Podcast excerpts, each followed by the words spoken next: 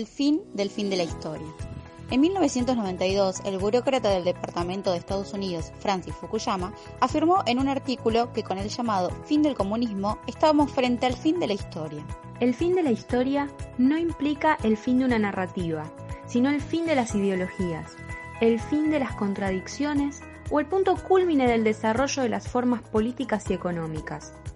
Se había universalizado, según Fukuyama, la democracia liberal como la política consensuada y aceptada, como la forma más acabada posible de gobierno humano.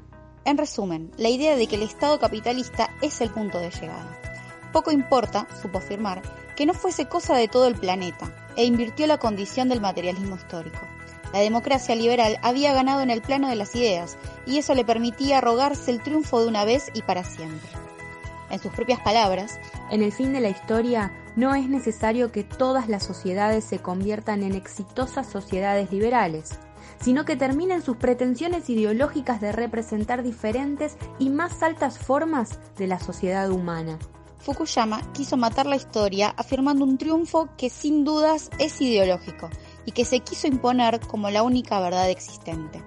Sus hipótesis se discuten y hacen agua desde hace casi 30 años. Por eso en Ilusio proponemos que el único fin democrático posible es el fin, pero del fin de la historia. Porque anular la discusión sobre un mejor mundo posible no es opción, es sumisión.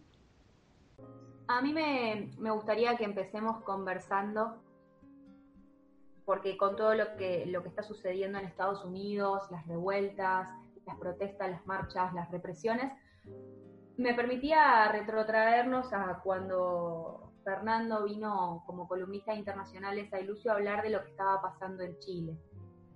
Eh, y sin embargo, lo que está pasando en Estados Unidos nos habla de una revuelta en uno de los países imperialistas, uno de los países que dirigen la economía y la política mundial. Entonces, me gustaría que repongamos un poco cuál es el contexto de lo que está pasando en este momento allá años Estados Unidos perdió un poco el rol del el que marca o dirige la economía a nivel mundial. Ya podemos ver desde el 2019 que hay un, gran estallido desde lo comercial, eh, dirigido justamente por lo que son las potencias que son Estados Unidos y China. ¿Qué pasa? A nivel eh, economía mundial, vemos que hubo como un gran estallido desde las diferentes grandes variables económicas en, los principales eh, países o las principales potencias. Em, Estados Unidos venía de tener como una, una desaceleración de la economía durante el 2019 que se veía potenciada justamente por la quita de ayudas fiscales. Pero presentaba uno de los mejores eh, escenarios económicos desde el 2005. Por lo cual, si tenemos en cuenta que en el 2008 ah, hubo una crisis, tuvimos los gobiernos de Obama, en el contexto en el que asume, en el que asume Trump, y todas las políticas más orientadas hasta un modelo keynesiarista, o sea, desde un estado de Ecuador, Estados Unidos aplicó muchas ayudas a nivel, eh, a nivel de préstamos sociales, incentivos a la economía, eh, incentivos monetarios, eh, puro. Entonces, en el 2019, el 70% de lo que es la economía de Estados Unidos se veía sustentada justamente por la política o por la premisa del pleno empleo sea, más del 70% de la economía o del PBI interno de, Estados Unidos estaba sustentado justamente por esta política de pleno empleo y por el tema del consumo interno. Todo lo que es el incentivar a las, eh, a las masas o a la, a la población de Estados Unidos a consumir en su propio mercado. Que fue también una de las variables de campaña que tuvo Trump, esto de, de volver a traer todos los empleos que estaban como eh, distribuidos en diferentes maquilas o en diferentes zonas productivas. Eh, la, terciarización mundial y globalización que, que se vivió y que, nada, que podemos sufrir varios países a nivel de esto de la guerra de importaciones, sale más barato importar desde el Medio Oriente, sale más barato importar desde México. O sea, cómo el, deterioro de es la mano productiva dentro de un país afectó también la economía de las grandes potencias. Por eso esta premisa de Estados Unidos perdió liderazgo a nivel económico mundial, sí. ¿Siguió siendo un rol político muy importante? Sí. Si bien eh, todo lo que fueron los conflictos que tuvo con el Medio Oriente, hicieron que salga un poco de la mira, se dibuje un poco desde lo que es el plano eh, económico y que no marque tanto los ritmos de, mm, el ritmo económico de otros países. Entonces ahí entró como un gran eh, factor económico, un gran factor político, China. 2019 se vio como muy potenciado justamente por esta guerra comercial en la que Trump quiso volver a tomar un poco del liderazgo político internacional. Y entonces se vio una desaceleración de lo que son las variables económicas, o sea, hubo un, no, en el 2018 fue eh, un porcentaje del 3% por nivel de crecimiento y en el 2019 fue de 2.3, si bien fue muy optimista. ¿Qué se esperaba para el 2020? Justamente que haya un crecimiento potenciado, que vuelva a una variable de un 4 o un 3% de crecimiento, pero ¿qué pasó? Pandemia. Lo que nos pasó a todo el resto del mundo. ¿Qué es lo que le afectó a Estados Unidos? ¿O qué fue lo que más lo golpeó desde el punto de vista de la pandemia? Es que justamente el 70% de su PIB se veía nutrido de esta política de pleno empleo. Entonces, al tener que bajar el índice de exportaciones, bajar los índices de, fabricación por una cuestión de, nada, de poder contener también eh, la crisis sanitaria que se vivía, Em, hubo un gran aumento de lo que son eh, los despidos y la masa de desocupación eh, en ese país. Creo que, o sea, el otro día estaba buscando el número exacto, pero bueno, varía bastante. Más, aproximadamente tienen hoy en día un 16 y un 20% de tasa de desempleo, que para, lo que es Estados Unidos es prácticamente una de las mayores crisis desde 1930. Em, también se puede decir que ese 20 o 30%, perdón, ese 20% de desocupación implica que es una masa poblacional de 47 millones de desocupados. Son 47 millones de desocupados que no consumen en el mercado interno. Son 47 millones de desocupados que ya de por sí se ven, em, se ven, se ven que tienen que afrontar una realidad en la cual un estado, hay un Estado que no se encarga de darle lo, mínimo indispensable para poder subsistir. No tienen, no tienen derechos a, la salud. Tienen cero acceso a la educación gratuita. Entonces son 47 millones de, de desocupados que directamente pasan a ser nadie. O sea, pasan a ser la nada misma en un país que se basa justamente por lo que son los aires meritocráticos y en los cuales sí o sí tenés que tener un ingreso para poder subsistir, pero principalmente para poder vivir en una crisis pandémica. O sea, tengamos en cuenta que también la salud de Estados Unidos es muy cara y es muy difícil acceder. Entonces, las dos variables que se le se desajustaron en este contexto fueron, por un lado, la parte de la desocupación y la parte macroeconómica, pero potenció la crisis sanitaria que ya se vivía, que eh, siempre fue muy desigual en ese país. Bien, eso podríamos tomarlo como parte del contexto económico y cómo se, ha ido, se han ido deteriorando las, las variables, ¿no? Y que también son las, las variables que de alguna forma lo ponían en riesgo a Trump en, la búsqueda de su reelección. Pero sin embargo, lo que finalmente lo hace tambalear es, como bien decías vos, la pandemia y ahora eh, esto que ocurre con, con el asesinato de George Floyd, que nos pone y nos muestra otro tipo de problemáticas sociales. Ver, no sé cómo, cómo lo ves vos desde ese punto, ¿no? ¿Cuáles son las variables sociales y más políticas que llevan a esta situación? Sí, bueno, a mí me, me gusta mucho esta fórmula del fin del fin de la historia porque me parece que permite de alguna manera retratar a un Estados Unidos que está eh, digamos, a diferencia de ese Estados Unidos de los 90, triunfal, que exportaba, digamos, su, estilo de vida al mundo y que se eh, emergía de la caída del muro de Berlín y de la inclusión de la Unión Soviética como única superpotencia, digamos, dominante, a un, digamos, un mundo que hace varios años ya sabemos que es un mundo multipolar, pero que en este contexto, digamos, este, y yo planteo de alguna manera la hipótesis de que la crisis del coronavirus está de alguna manera acelerando un proceso de transición hegemónica, de, digamos, de balance, eh, digamos, de desplazamiento de, digamos, de Estados Unidos a China como nueva superpotencia, este, que si bien en términos políticos, sobre todo en términos militares, todavía Estados Unidos tiene un predominio clarísimo respecto de, China y también de Rusia.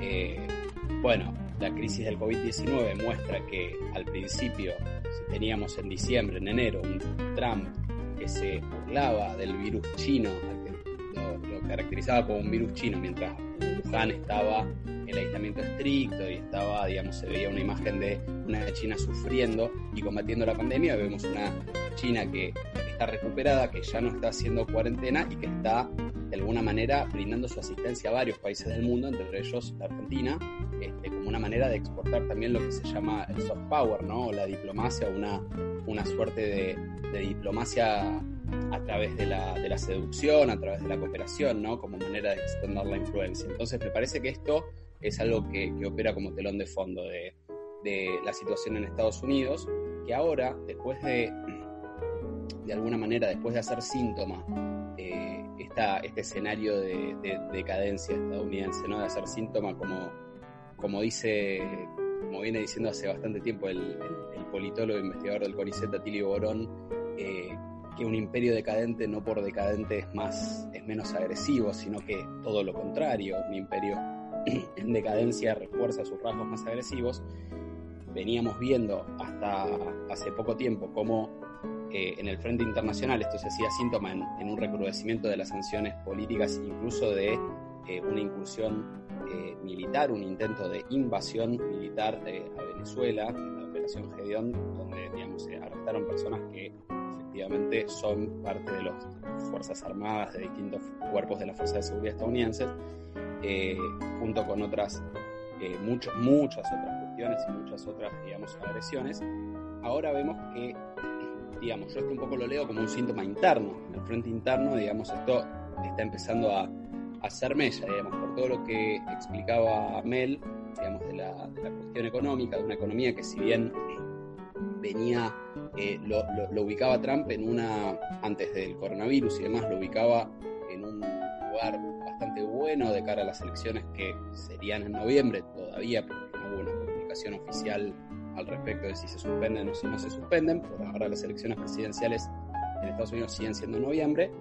Este, pero bueno, más allá de eso, sabemos que, digamos, en Estados Unidos se viene viendo hace bastante tiempo que se puede decir de alguna manera que hay dos países o tres países, porque hay eh, digamos, poblaciones, la población afroestadounidense, mal llamada afroamericana, afroestadounidense, la población latina y distintos colectivos migrantes son claramente, digamos, eh, tienen sus derechos claramente vulnerados, son, se puede decir, eh, ciudadanos de segunda. El COVID también ha mostrado esto de una manera muy clara cuando uno tiene en cuenta que la población negra afroestadounidense es aproximadamente un 13% de la población total y los muertos por COVID-19, que Estados Unidos ya superó los 100.000, eh, el 24% son población afroestadounidense. Entonces ahí se ve claramente cómo están sobre representados, como básicamente ser de, ser de raza negra en Estados Unidos implica que tenés más posibilidades de morir de, coronavirus,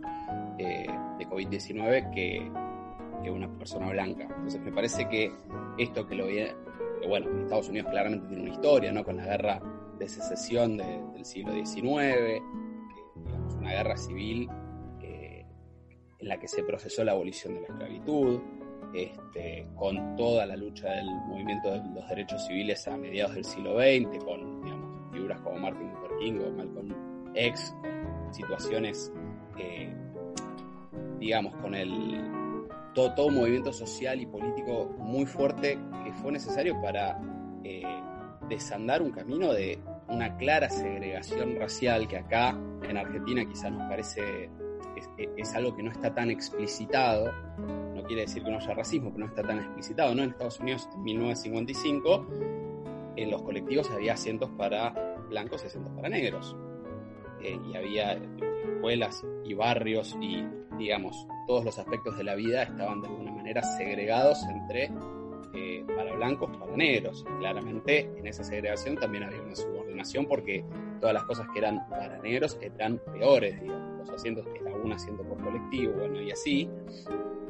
Y todo esto, en, el marco de esto del fin del fin de la historia, yo creo que empieza a recrudecer justamente eh, a partir de algo que, traías vos, Mel, que es la crisis capitalismo de 2008, que es una crisis que eh, yo creo que, que, se abrió en 2008-2009, ¿no? Pero habría que ver en qué medida, en, qué medida esa crisis eh, está superada.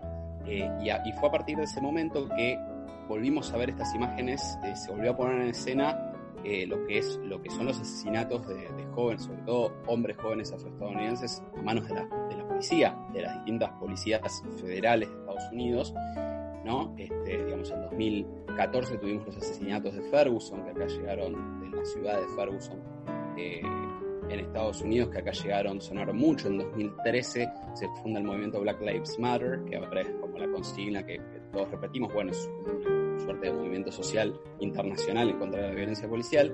Y hoy por hoy, estadísticamente, eh, si sos un hombre joven afroestadounidense, morir ser asesinado por las fuerzas de seguridad es una de las causas de muerte eh, más, más importantes. Entonces me parece que, como para, si hubiera que resumirlo de alguna manera, esta situación de, digamos, de la crisis, del proceso de, decadencia de Estados Unidos en el marco de una transición hegemónica, que esto no, quiere decir que Estados Unidos deje de tener un rol predominante todavía o que sea un país poco importante, para nada, pero hay un proceso de largo aliento entiendo yo, en el que ese predominio se está corriendo hacia lo que es la República Popular China.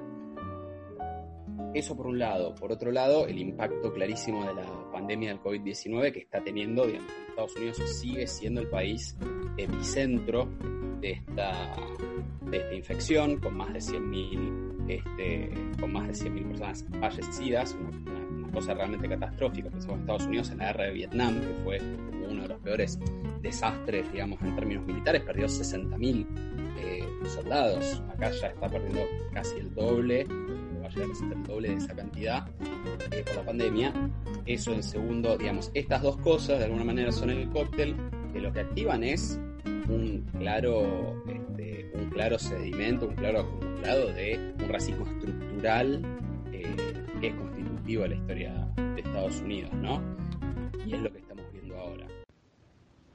Hola, soy Ezequiel Seidenberg, un poeta, traductor y académico argentino residente en Brooklyn, donde he tenido la oportunidad de participar de las protestas por el asesinato de George Floyd a manos de la policía de Minneapolis. Voy a leer dos poemas de dos poetas afroestadounidenses. El primero es de Terence Hayes, que escribió un libro que se llama American Sonnets for My Past and Future Assassin, es decir, sonetos estadounidenses para mi asesino del pasado y del futuro, donde la forma soneto de alguna manera viene a hablar de la opresión que la comunidad afroestadounidense sufre. Eh, el soneto es una forma cerrada y de ahí la, la metáfora. Y el siguiente poema que voy a leer es de Jericho Brown, que es el más reciente ganador del premio Pulitzer de poesía. Y el poema que voy a leer se llama, como su último libro, The Tradition, La Tradición. Aster, taco de reina, espuela de caballero. Creíamos que los dedos en el barro significaban que ese era nuestro barro, aprendiéndonos nombres en el calor en elementos que los filósofos clásicos habían dicho que podían transmutarnos. Lilium, de Dalera, parecía que el verano florecía contra la voluntad del sol, que según las noticias ardía con más fuerza sobre nuestro planeta que cuando nuestros padres muertos se enjugaban la transpiración del cuello. Cosmos, gipsófila, hombres como mis hermanos y yo filmábamos lo que plantábamos para probar que existíamos antes de que fuese demasiado tarde.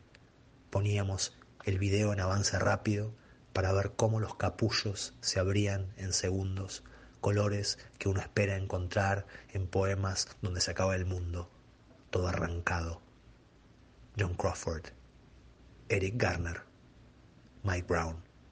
En revista Anfibia, eh, de Javier Aullero, donde él decía, eh, cualquiera que mire con atención sabe que la raza es un principio de visión y división de la sociedad norteamericana, que la desigualdad racial define y ordena relaciones interpersonales e institucionales.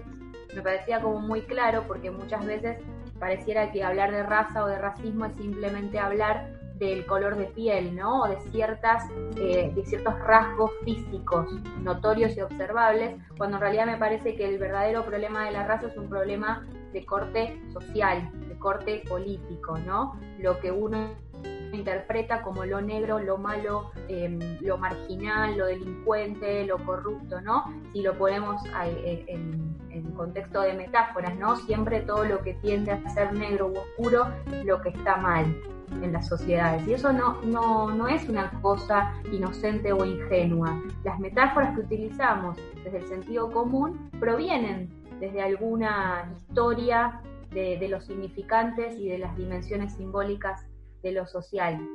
Y parte de la estadística que también reproducían ayer tiene que ver con esto que decía Fer, ¿no? Bueno, si sos afroestadounidense, tenés eh, una posibilidad en tres de contraer coronavirus, pero también em, si uno es afroestadounidense, la probabilidad de ir a la cárcel, digamos, bien juzgado o mal juzgado, no importa, siendo blanco, por ejemplo, es una posibilidad en 17, siendo hombre blanco y siendo hombre afroestadounidense es una en tres. ¿no? Cómo se van reduciendo eh, las brechas en ese sentido. Y en el, en el desempleo lo mismo.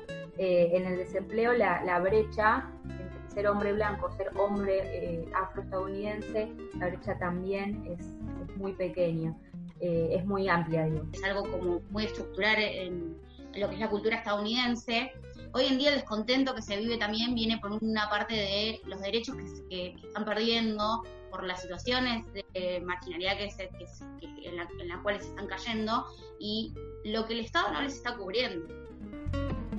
Yo quería sumar una cosita al, dato que traías vos, Clary, acerca de, las probabilidades de, de terminar preso, digamos, a la población estadounidense, que es que en Estados Unidos la población carcelaria no vota entonces eh, no tienes derecho al voto, perdés el derecho al voto. Eh, si sos eh, apresado, si sos... ahí se me escapa si es si tenés condena, si no tenés condena, ¿no? Pero eso como que refuerza esta segregación en un país donde además hay que tener en cuenta que digamos, este país que, gusta de presentarse a sí mismo como, como el ejemplo de democracia y como el gendarme mundial, es un país con un sistema electoral que, digo, por lo menos es discutible, digamos, donde tanto el actual presidente Trump como, como George Bush en su momento, George Bush hijo, este, el George Bush que conocemos nosotros, no el otro, este, eh, los dos fueron electos presidentes con, habiendo perdido, digamos, habiendo sacado menos votos que sus, que sus oponentes, digamos. Es una cosa que, que, a nosotros nos resulta un poco, un poco rara y a la vez no hay que dejar de tener en cuenta que es un país donde, por ejemplo, vota entre el 30 y el 40% de, de la población, que el voto es, eh, no es obligatorio, que de hecho es bastante complicado empadronarte, digamos, hay un montón de trabas que, te desincentivan para, para empadronarte, para ejercer tu derecho. Las votaciones son días de semana, o sea que si no, no podés de repente zafar del trabajo, acomodar tus horarios, no puedes votar, digamos, es una cosa que además, digamos, teniendo en cuenta esto que traía Clary de, la, cuestión carcelaria, refuerza una, una, pérdida de derechos políticos. Esto me parece que se ve eh, muy claramente porque además el, voto negro, el voto afroestadounidense está muy claramente, digamos, es muy claramente un voto demócrata. Ahí hay un, un clivaje bastante claro, eh, que bueno, ahora esos serían votos de, Joe Biden, ¿no? que fue finalmente el candidato eh, elegido eh, por el Partido Demócrata tras derrotar a, Bernie Sanders entre otros precandidatos y precandidatas. Y donde una democracia bipartidista, ¿no? Porque, digamos, para poder alternarse en el poder, evidentemente tienen que haber ciertos acuerdos y pactos preexistentes que les permitan esa, esa famosa alternancia, lo que acá decimos alternancia, pero que allá no es una alternancia entre distintas alternativas, son dos, sos republicano o sos demócrata y pareciera que hay ciertas cosas que no cambian, ¿no? Entre un gobierno eh, democrático y un gobierno republicano. Entonces, eh, digamos, es una democracia que está asentada sobre un pacto donde ciertas cosas no van a ser tocadas y no van a ser modificadas. Me parece que donde se produce, por así decirlo, el mayor cambio o la mayor transformación no tiene tanto que ver con las relaciones de producción o con la forma económica que van a, va a tomar eh, Estados Unidos, sino más bien con esto, con lo social, con lo político social, con cómo se va eh, a tratar a sus ciudadanos. Evidentemente, por lo que venimos hablando, queda clarísimo que no importa que tu pasaporte eh, diga Estados Unidos, sino que lo que importan son otras disposiciones, otros rasgos y otras historias biográficas, familiares, de apellido, y etcétera, ¿no? Bueno, y aparte teniendo en cuenta que Estados Unidos eh, tiene, tiene una, estructura étnica bastante diversa, que es uno de los países que también que ha dado asilo político varios países en, tiempos de guerra, entonces está conformado con una base, una base étnica bastante diversa.